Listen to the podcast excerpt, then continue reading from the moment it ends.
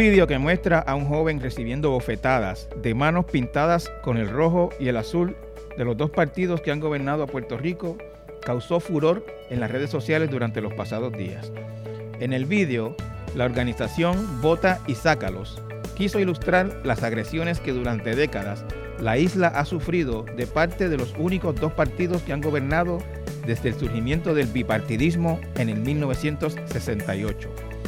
Conversamos hoy con John F. Rullán, un joven psicólogo de 28 años que, además de ser el rostro abofeteado en el vídeo, es también el portavoz de Vota y Sácalos, y nos cuenta aquí de dónde surge el grupo, cuáles son sus motivaciones y aspiraciones y cómo están llevando el mensaje de que en las elecciones del próximo martes no se vote ni por rojos ni por azules.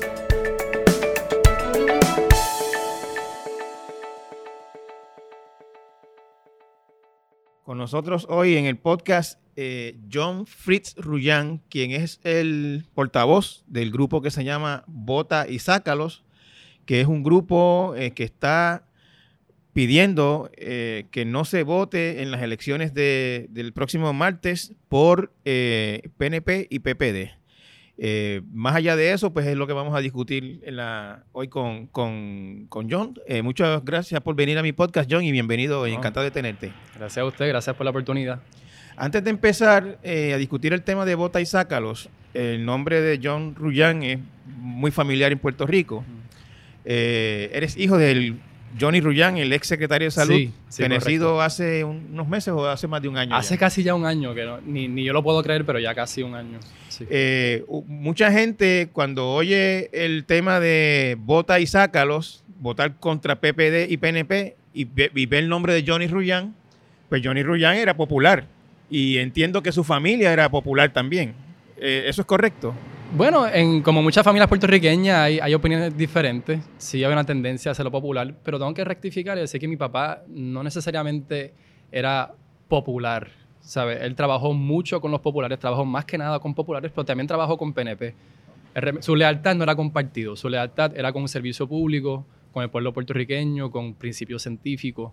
Y eso es lo que él lo regía más que cualquier fanatismo o partidismo. mucha gente lo ha extrañado en esta eh, emergencia del COVID-19, el, estando o no estando en puestos públicos, siempre estaba disponible para, para orientar, para hablar con el público. Eh, eh, ha sido una ausencia notable en este tiempo. Sí, no, para mí en lo personal, pues una ausencia muy grave y, y ha sido bien bonito poder compartir ese duelo con el país que también lo extraña de esa manera.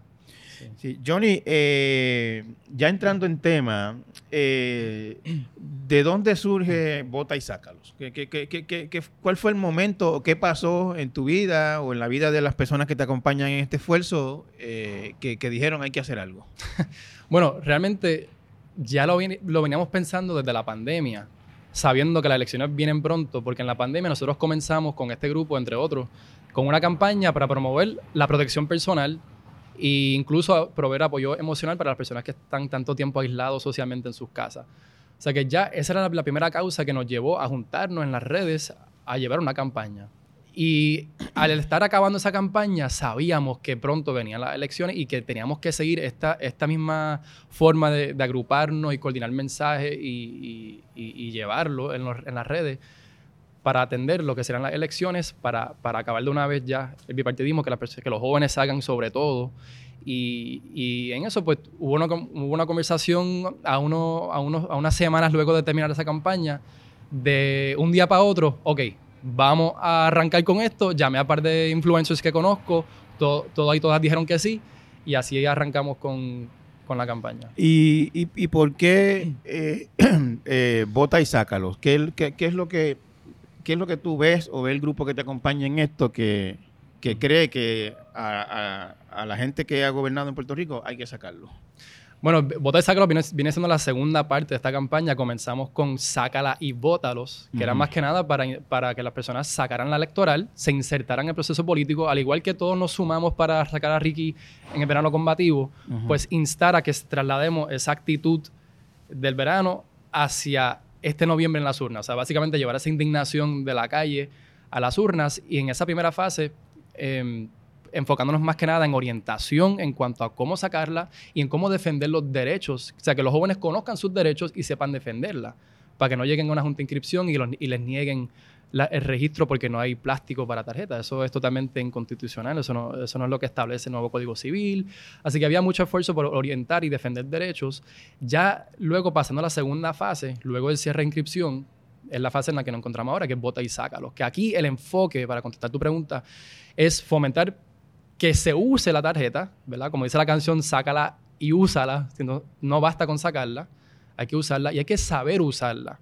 Y para eso también estamos eh, fomentando orientación en cuanto a cómo votar y mostrando que hay opciones, ¿no? Que el voto íntegro no es la única forma de votar, sino que pueden orientarse viendo los candidatos y votar por candidatura. Y nuestro énfasis en todo esto es que se vote por candidatura y fuera del bipartidismo, que no se voten por los mismos de siempre, porque son los que obviamente nos han llevado a la crisis las crisis que estamos viviendo ahora. Por, eso, a, eso iba mi pregunta. Eh, no son inusuales en campañas electorales esfuerzos porque los jóvenes se inscriban, porque la gente vote, porque participe eh, cumpla el deber cívico de votar, etcétera.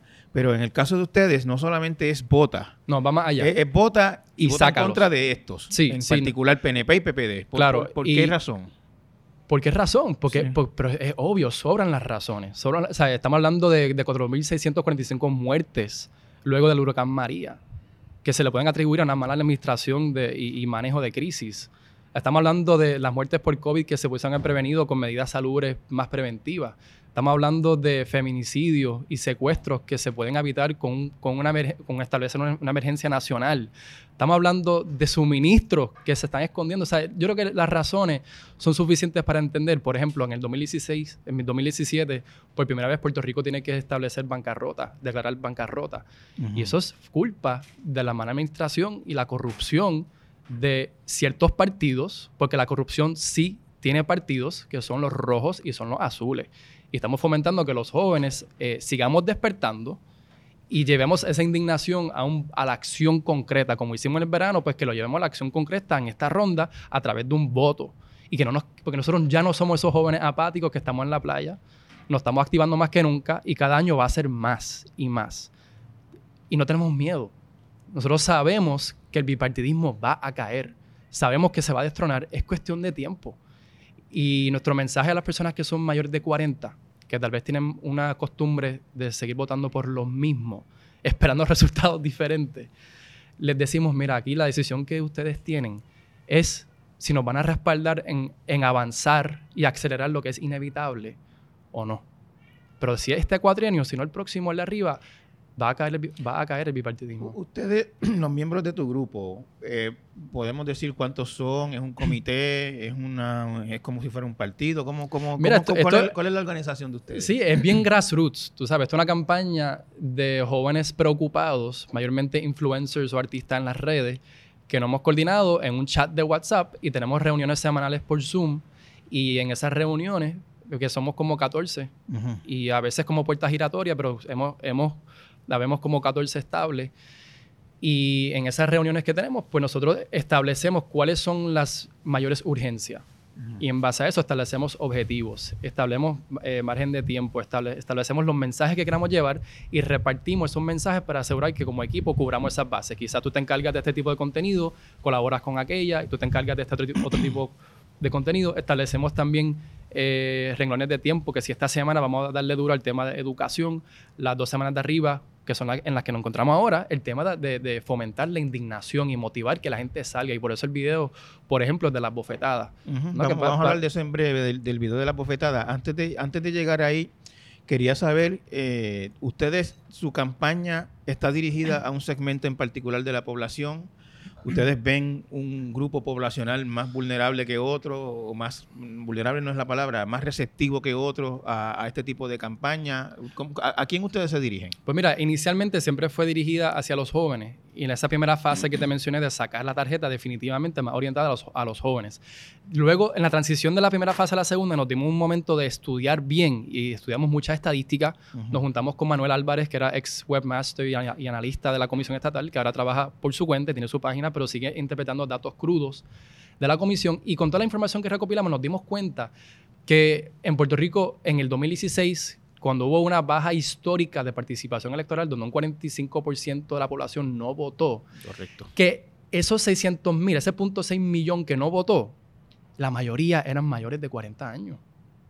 Es decir, habían 400 mil electores activos, inscritos, 400 mil, que en el 2016 no votaron y eran mayores de 40 Pero años. hay, hay teorías sobre eso. Pues gente que se fue de Puerto Rico, probablemente que murió, eh, porque lo, lo que ocurrió en el, en el 2016 fue que una decisión judicial obligó a, a meter al registro a gente que no había votado en el 2012. Y, y- y Claro, hay una burbuja de, que por el, el orden de la del tribunal Ujú, para automáticamente reactivar a personas que no estuviesen... claro. Que esa gente se reactivó y no necesariamente fue porque ellos O sea, querían a, votar. a- a lo que yo, a lo que yo voy es que esos 400 mil que tú mencionas, mayores de 40 años que no votaron, Necesariamente no es gente que estaba en su casa in- indignada o molesta, sino gente que ya no vive aquí o que murió. Bueno, hasta cierto punto sí, porque Benjamín, te, te- tengo que aclarar que con la información que recopilamos, Ajá. si tú excluyes esa burbuja Ajá. de los que fueron reactivados automátic- automáticamente, por- si tú excluyes a esos, la baja participación electoral eh,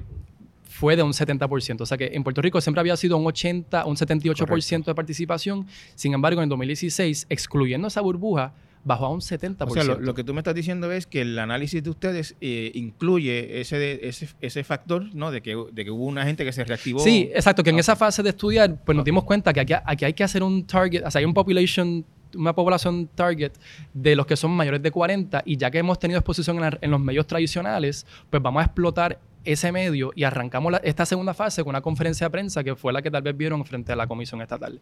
En esa conferencia de prensa definitivamente compartimos estos datos y nuestra intención también de apelar a todas las personas de todas las edades porque tenemos que juntarnos todos y todas de igual manera que, que en el verano combativo, que tú O sea, veas lo- personas de todas las edades juntos. Lo, que encontraron es entonces que eh, hay un grupo grande de personas de más de 40 años que por razones que, que no sabemos, pero, pero pues se pueden posiblemente imaginar o, intuir, eh, no votaron en el 2016 y ustedes están tratando de que, de que de vuelvan. que se unan a nosotros, de que sean parte del cambio que estamos queriendo llevar los jóvenes, que nosotros no somos los apáticos en la playa. Mírame aquí hablando y así muchos otros jóvenes más, nosotros no somos los únicos, no somos la única campaña. Y que, y que estamos pidiendo que se unan a nosotros, estamos pidiendo que, que reconozcan que aquí hay una, hay una tendencia. De cada cuatrenio están votando más y más personas fuera del bipartidismo. Cada año más se están insertando más jóvenes en el proceso electoral. Y, y estamos pidiendo que reconozcan eso, que se unan a, a- a nuestro esfuerzo en vez de simplemente criticarnos de lejos.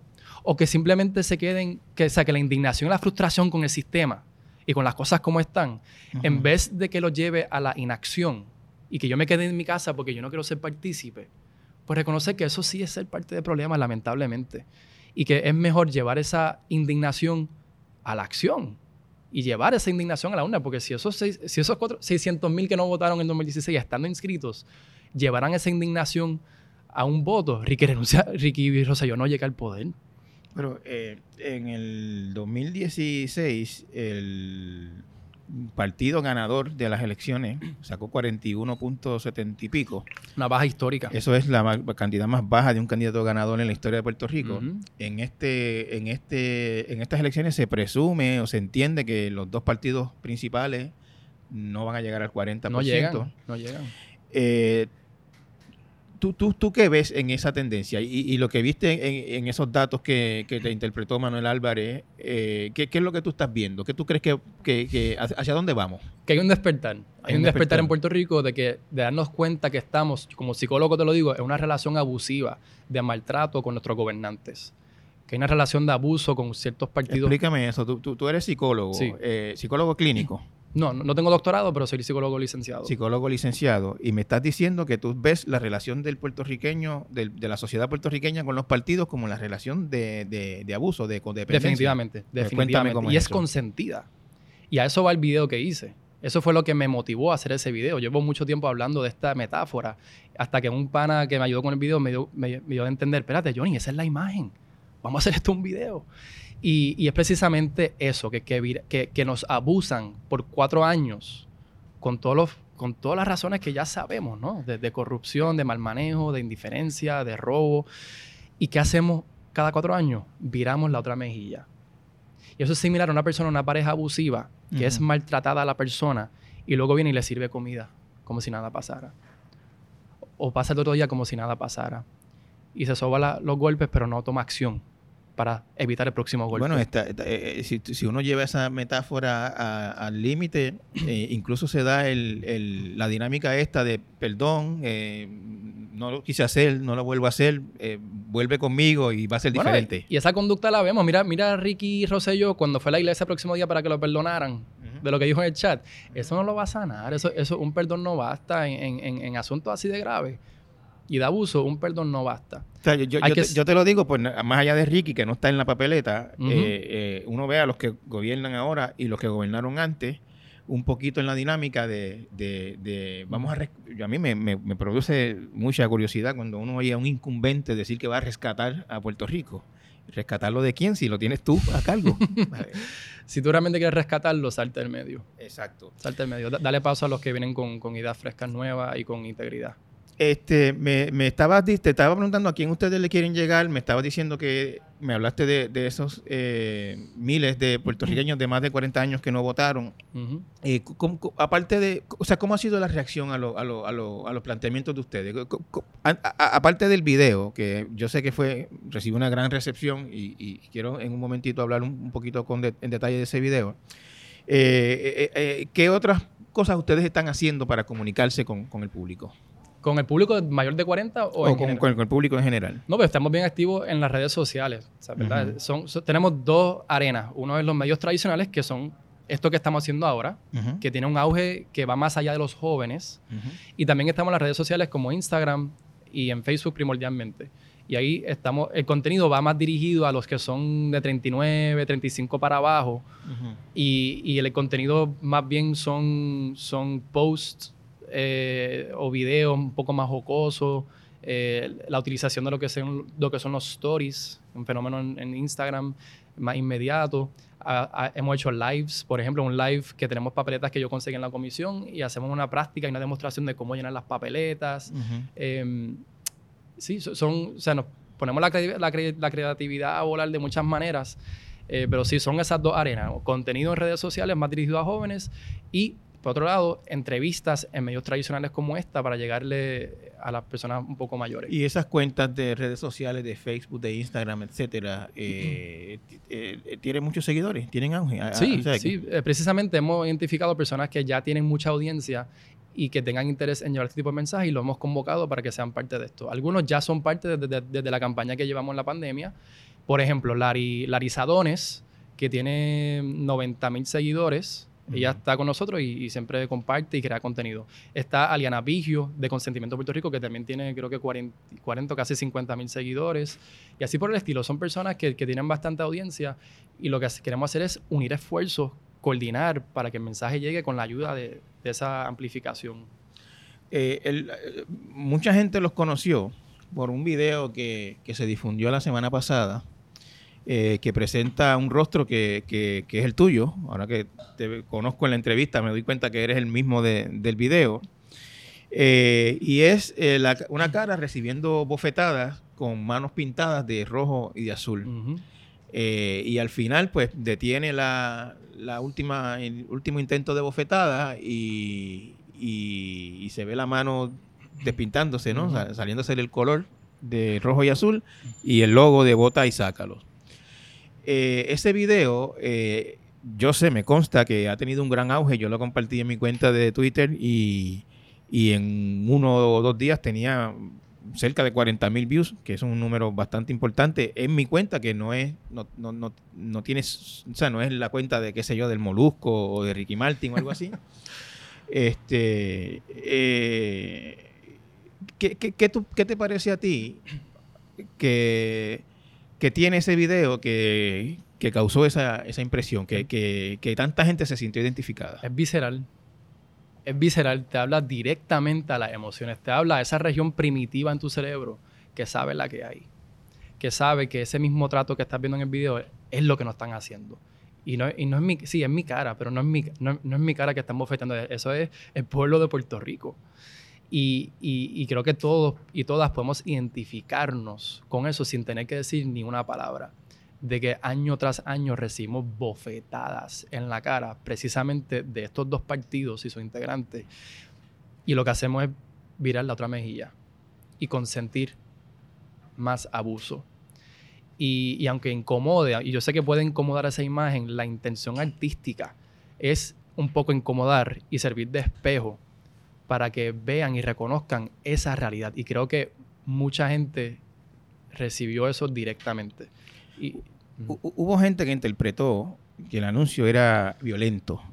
O, incluso que un tipo de violencia, hubo gente que se sintió ofendida con, el, con el mensaje eh, visual, gráfico del video.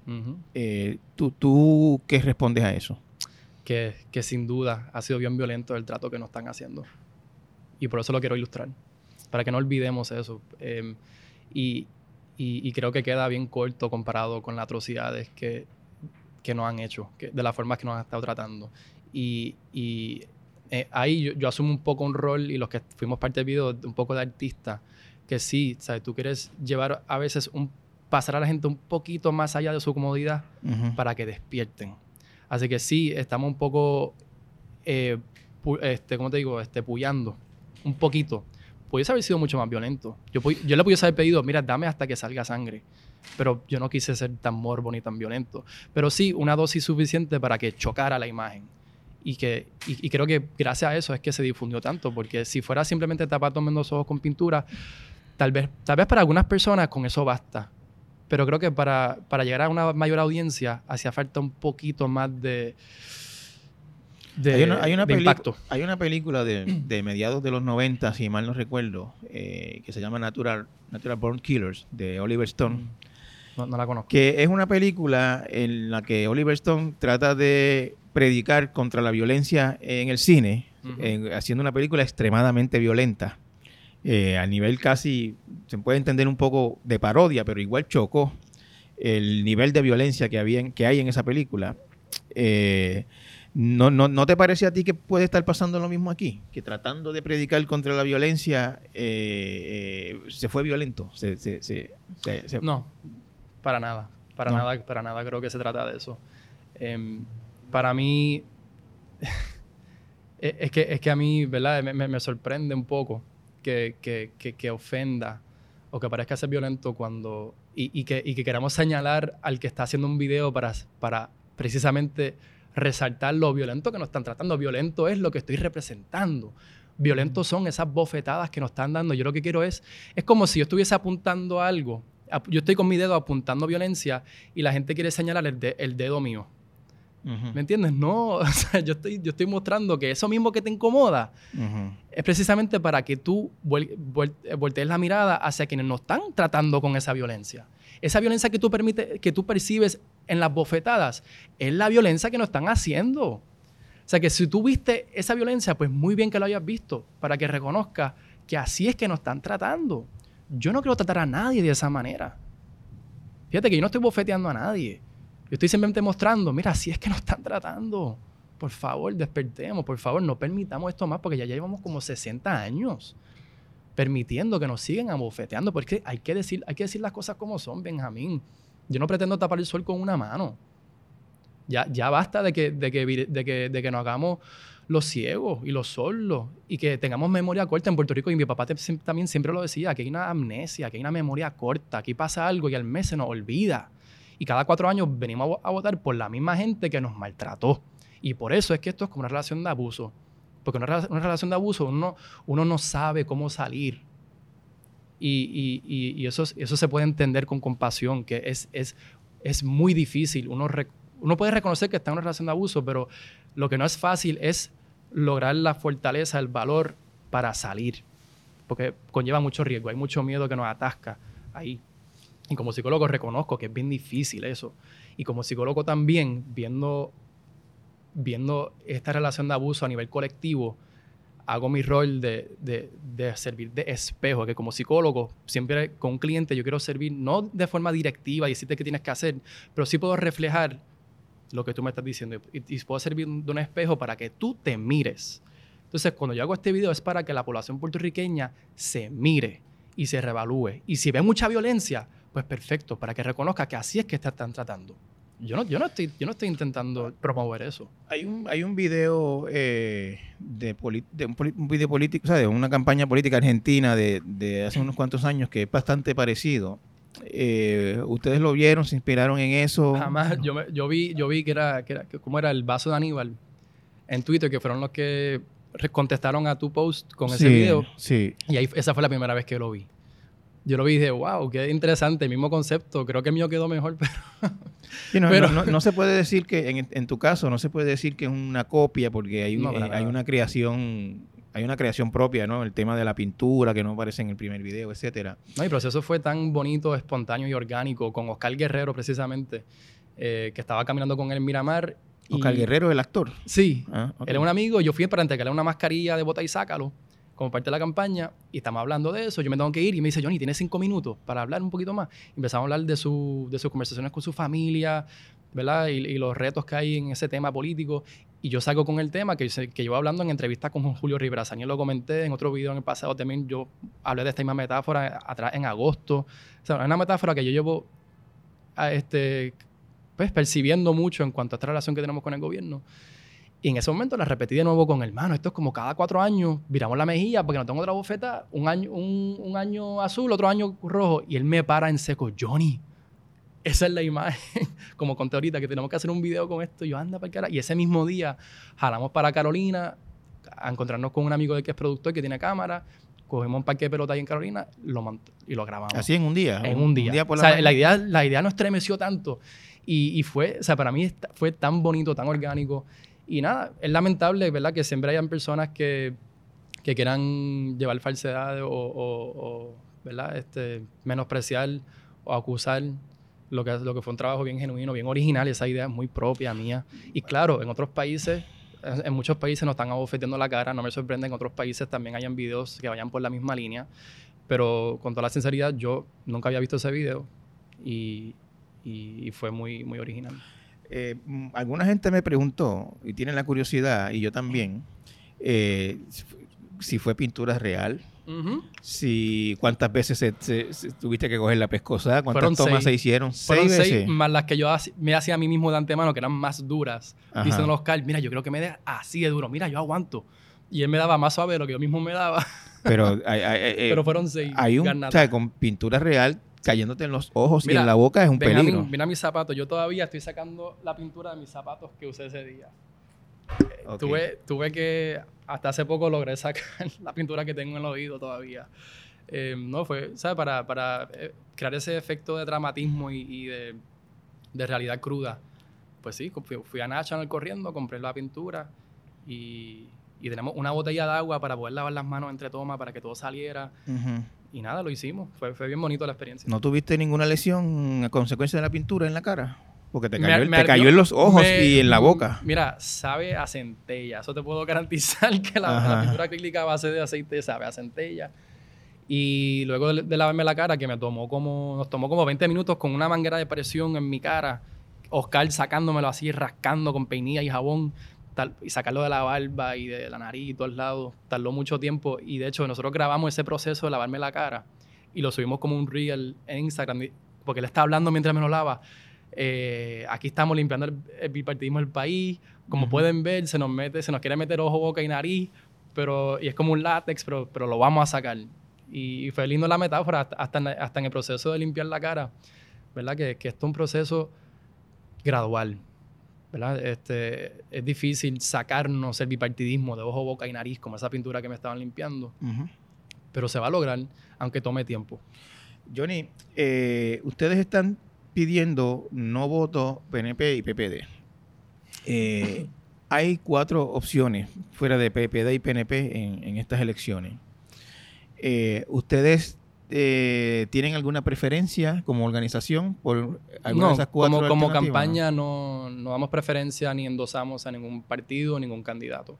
Lo que, lo, que, lo que queremos es que las personas se permitan hacer una evaluación justa fuera del bipartidismo y que cada cual por su cuenta realmente desarrolle esa capacidad crítica y que estudie bien los candidatos. ¿Quién tiene plan de gobierno publicado? Que ahí, ahí sí te puedo decir que hay solamente dos candidatos a la gobernación que a estas alturas, a nueve días de la elección, han publicado un plan de gobierno que son Juan Dalmau y Alexandra Lúgaro. Más nadie ha publicado. Bueno, en, Un plan estos, de días, en gobierno. estos días, hace dos o tres días, eh, tanto, PN Salud. tanto PNP como PPD han publicado su, su, su- lo que ellos llaman sus planes de gobierno. Este, pero es cierto, hasta, hasta hace unos pocos días Pero solamente el hay- PNP, el PIB y, el, y, y Victoria Sí, Ciudadana. están, están un poquito tarde. Gracias por aclarar eso, pero sí, hasta el momento, o sea, hasta, hasta ese momento, pues no lo habían publicado. Y es decir, que estuvieron en todos los debates sin estar fundamentando nada de lo que están diciendo en un plan publicado para que la gente lo, lo revise. Pero eh, no, no hay algo ahí como de, vamos a decirlo de esta manera, como de, como de círculo incompleto, diciendo no votes PNP y PPD, pero sin decir más nada. No, porque lo que queremos propiciar en, Puerto Rico es una cultura que no vota por miedo, que no vota por fanatismo, que no vota porque mi, soy leal a mi familia, que no vota íntegro, de forma ciega, por quien sea que esté en mi equipo, como si esto fuera una competencia de deporte. y que desarrolle esa capacidad de, de- de criterio propio, ¿sabes? De informarse, de evaluar los candidatos y ver quién resuena más conmigo, quién yo pienso que realmente es mejor candidato. No simplemente cuál es el bando de mi familia, como si fuera, eso es algo como bastante bar- bárbaro y primitivo de, wow, me voy con el que sea, que sea de mi equipo, aunque, aunque sea un pillo, ¿sabes? No, no, no, creo que eso es saludable. Lo que, nu- nuestra misión es que, en primer lugar, más personas se inserten en el proceso electoral. Porque con- confiamos que si todos los puertorriqueños votaran, los resultados serían muy diferentes. Porque hay muchas personas que no votan precisamente por indignación, precisamente por estar frustrado con las cosas como están. Que, en primer lugar, propiciar que más personas se inserten, lo cual ha pasado. Los jóvenes en el 2016 éramos un 23% del electorado. Este año, a pesar de que bajara ese número por muchos factores, subió a un 35%. 35% son jóvenes. Son de, de- de 18 a 39 años. Ok, el- me dijiste, perdón, el El 30 35%. 35%. Y 2016 eran el 23%. Se supone que bajara, ¿por qué? Por la baja poblacional que tú mencionaste, Claro. que es la baja tasa de natalidad y la, la alta tasa de migración.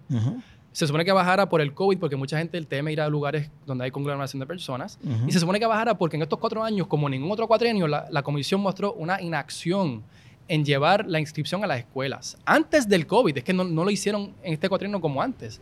Así que dadas esos tres factores, se supone que bajara. ¿Y qué hicimos? Rompimos récord. Y subimos 12 puntos.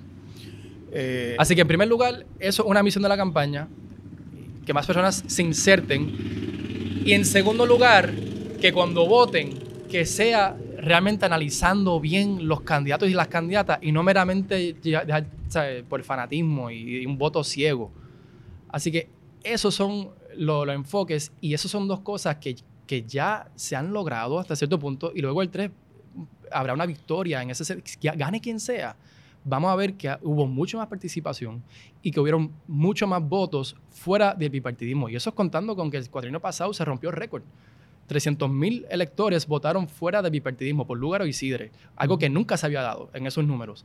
Y le garantizo que este año va a ser otra vez un número aún mayor. ustedes Y esas son las victorias. ¿Ustedes tienen eh, o han visto proyecciones o tienen alguna idea de, de- de qué va a ocurrir en estas elecciones? Eso, eso mismo que yo te, te estoy diciendo, que va a haber más personas votando que nunca, mucho más jóvenes que nunca, y, y un número significativamente mayor de personas votando fuera del bipartidismo. Como ya, ya tú me citaste unos números que se proyecta que los candidatos rojos y azules no logren mucho más de un 30%, cuando estaban acostumbrados a tener 45, 48% en cuatrienios pasados. Así que por eso digo que aquí hay una marcha, aquí hay un tren que no se puede detener. Aquí es inevitable que el bipartidismo caiga y lo vamos a destronar. Mientras las poblaciones y las generaciones que votaban por miedo y fanatismo se van disminuyendo Ujú, y los jóvenes estamos en alza, ujú.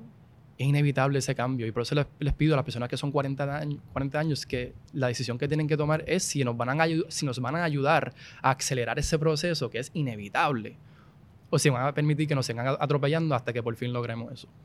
Eh, en, la, en, en- en el grupo de ustedes, eh, ¿hay, ¿hay alguna, no me tienes que decir, pero tú sientes alguna preferencia en particular por alguna de las cuatro alternativas? Mira, nuestro grupo sí se, se- se ha expresado entre nosotros a quién preferimos, porque des- tam- tampoco ese tabú de que no se comparte, el voto secreto tampoco, no, nosotros, ¿sabes? Abiertamente hablamos lo que son nuestras opiniones y hay espacio para diferir y no hay conflicto. Y en nuestro grupo hay personas que apoyan a Lugaro, en nuestro equipo hay personas que apoyan a Dalmau. Lo que sí te aseguro es que nadie apoya a, a Rojos ni Azules. Eh, apoyan, hay, hay de César Vázquez en tu grupo. no, te- y te voy a mencionar que César Vázquez no se ha ganado la simpatía de nosotros porque somos personas concienzudas, con la cabeza bien puesta, que sabemos que la dignidad se respeta. Y porque alguien se disfrace con una retórica de dignidad, no quiere decir que realmente muestra un respeto hacia la dignidad de personas trans, homofóbicas, etcétera. y, Eliezer y él no lo ha Mo- y mostrado. Eliezer Molina, ¿tiene simpatizantes en tu grupo? Puede ser. Yo no lo he escuchado específicamente, pero lo más seguro. Yo, yo, yo tengo muchos familiares, familiares y amigos que sí. Y sí. Eh, cu- cu- cu- ¿Cuáles son las expectativas? ¿Cuáles son la- las expectativas de ustedes en esta, en esta campaña? ¿Qué es lo que, qué es lo que ustedes quieren eh, o, o qué es lo que ustedes creen que va a pasar eh, a nivel de números en estas elecciones? Bueno, lo que ya mencioné, que los jóvenes van a estar participando más que nunca. De ese 35%, no solamente es que somos más inscritos, es que esa gran cantidad, gran cantidad de personas que se inscribió es porque van a votar. Y según Manuel Álvarez, en los últimos tres meses de inscripción, quienes se inscriben en los últimos tres meses, un 90% de esas personas terminan votando. Los que se inscribieron antes de esos tres meses, quizá lo hicieron más por razones logísticas y no, re- no realmente terminan votando. Pues en este año, en esos últimos tres meses, fueron 34 mil nuevas inscripciones, lo que representa un récord nuevo. En los últimos 20 años nunca se había inscrito tanta gente en los últimos tres meses. Quiere decir que toda esa gente que se insertó por primera vez ahora van a votar. Así que van a haber, va a haber una, una cantidad muchísima mayor, muchísimo mayor de jóvenes votando y también a nivel general de la población y el electorado. Porque en el 2016 vimos un récord de baja participación, donde bajó de un 78% a un 55%, y le aseguro que eso va a volver a subir mínimamente a un 78%. O sea que nosotros esperamos que haya un repunte de participación, no solamente de jóvenes, sino que a nivel general, y que se va a volver a romper el récord de la cantidad de electores que están votando fuera del bipartidismo, que ya no aguantan y no van a endosar y consentir el abuso de los novoprogresistas y de los populares. Que, como mencioné, en el 2016 fueron 300 mil votos, punto tres millones que votaron fuera de eso y votaron por Lugaro o Sidre. Y este año, con las opciones de Eliezer, de Dalmau, de Lúgaro, y pues obviamente también de César, que simpatiza mucho con votantes PNP, de, la- de que son de la fe cristiana, va a haber un récord sin precedente. Yo, yo, hasta, yo hasta diría que, que, que, que el doble o más de esos 300 mil en el 2016. Esa es mi expectativa. Y de la campaña y- también. Y para, para la organización Vota y Sácalo, eh, después de estas elecciones, ¿qué, qué- qué es lo próximo? Eh, eh, Sí, ¿qué- mira, qué- cuál, Rico- cuál- cuál es lo que tú añoras o, o proyectas para la organización o para el grupo Sí, de, sí. de- de- de Pues mira, adelante? lo hemos pensado mucho, especialmente en ese break entre fase 1 y fase 2. Tuvimos momentos de reevaluar y, y pensar en estas cosas y proyectar más allá del 3 de noviembre también. Lo que va primero es un descanso. Pero no va a ser el descanso típico tal vez que se ve en Puerto Rico luego de las elecciones, donde de repente todo el mundo como que entrega los guantes. Tal vez no salió el resultado que querían y de pronto me desanimo. Y de pronto ya no sigo adelantando causas como esta. Nosotros no. Nosotros vamos a con un descanso para recargar, para poder seguir. Porque como mencioné, nosotros empezamos con la pandemia, con esa causa. Ahora adoptamos esta causa del momento y luego adoptaremos una nueva causa. Y seguiremos creciendo de esta manera, que seguiremos organizándonos, de- eh, quizás dándonos incluso un nombre propio como organización o como entidad o colectivo. Y estaremos adoptando la causa que más apremie del momento, sea la educación, sea atender la pobreza, sea atender la, la- la violencia de género. Pero definitivamente vamos a seguir activos y vamos a seguir contando con, con personas que tienen much- que jalan, personas que tienen audiencia en las redes y quien sea más que se quiera unir, porque hay el trabajo hay que hacerlo. Y no, No, podemos, no. podemos depender del gobierno, como ya sabemos. O sea que no- nosotros vamos a seguir haciendo nuestro rol. No hay la posibilidad de, de, de- de ser una organización, partido como tal, o de, o de, o No, correr, correr algún puesto o algo por el estilo. Eso no, no está pa- no, no, no. contemplado. Pa- para nada está contemplado, para nada está en las miras. Es simplemente seguir trabajando de forma grass, grassroots, tú sabes, de forma este, un poco, no, no espontánea, pero organizada, premeditada, pero tú sabes, de base. Trabajar colaborando con las personas que estén dispuestas. Esto se ha hecho todo sin un centavo y es por, por la fe y la voluntad que tenemos. Eh, no, tampoco es que tengamos mucho tiempo en nuestras manos, pero la que sí tenemos la estamos invirtiendo para esto. Lo que yo pues reconozco que no, no es muy común. Así que contar con personas que estén dispuestas a hacer eso, em, vamos a seguir haciendo eso. Y eso es lo que basta. Lo que basta es la buena intención. Aquí no, no hay que llegar a unos peldaños, unos escaños políticos para, para crear impacto. Aquí estoy en una audiencia con, con, contigo, que era una figura sumamente respetada en Puerto Rico. Y no es porque me tuve que aferrar a un partido. Y estoy seguro que muchas personas de partidos quisieran tener esta audiencia que estoy teniendo ahora. Y se logró por hacer las cosas con buena intención, de forma aferrada a principios y con, una lealtad que es al, al, bienestar de la población y no, y no, no intereses más allá de eso. Tú, tú como, como joven, eh, tú, tienes 26 o 27 años. 28. 28 años. Eh, como joven, eh, involucrándote en estas luchas, en, en estos esfuerzos, durante este tiempo de la campaña, ¿qué, ¿qué, has aprendido de, de, Puerto Rico o de, o de la política o de, o de cómo son las cosas aquí? Wow. He aprendido muchísimo.